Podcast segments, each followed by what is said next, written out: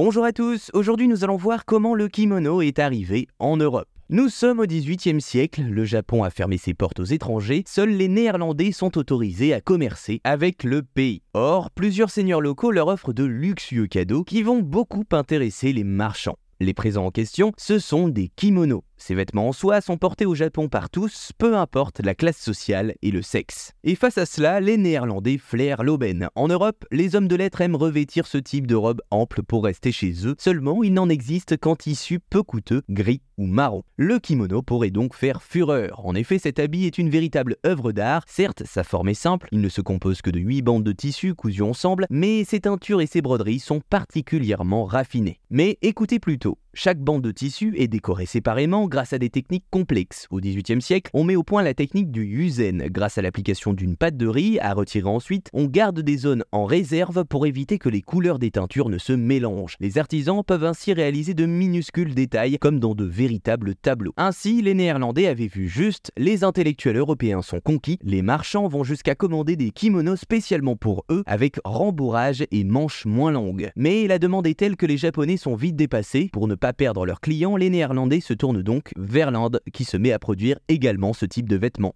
Toutefois, il faudra attendre l'ouverture du Japon au 19e siècle pour voir arriver le kimono en masse en Occident, même s'il faisait en réalité déjà partie du vestiaire européen. Voilà, vous savez maintenant comment le kimono est arrivé en Europe.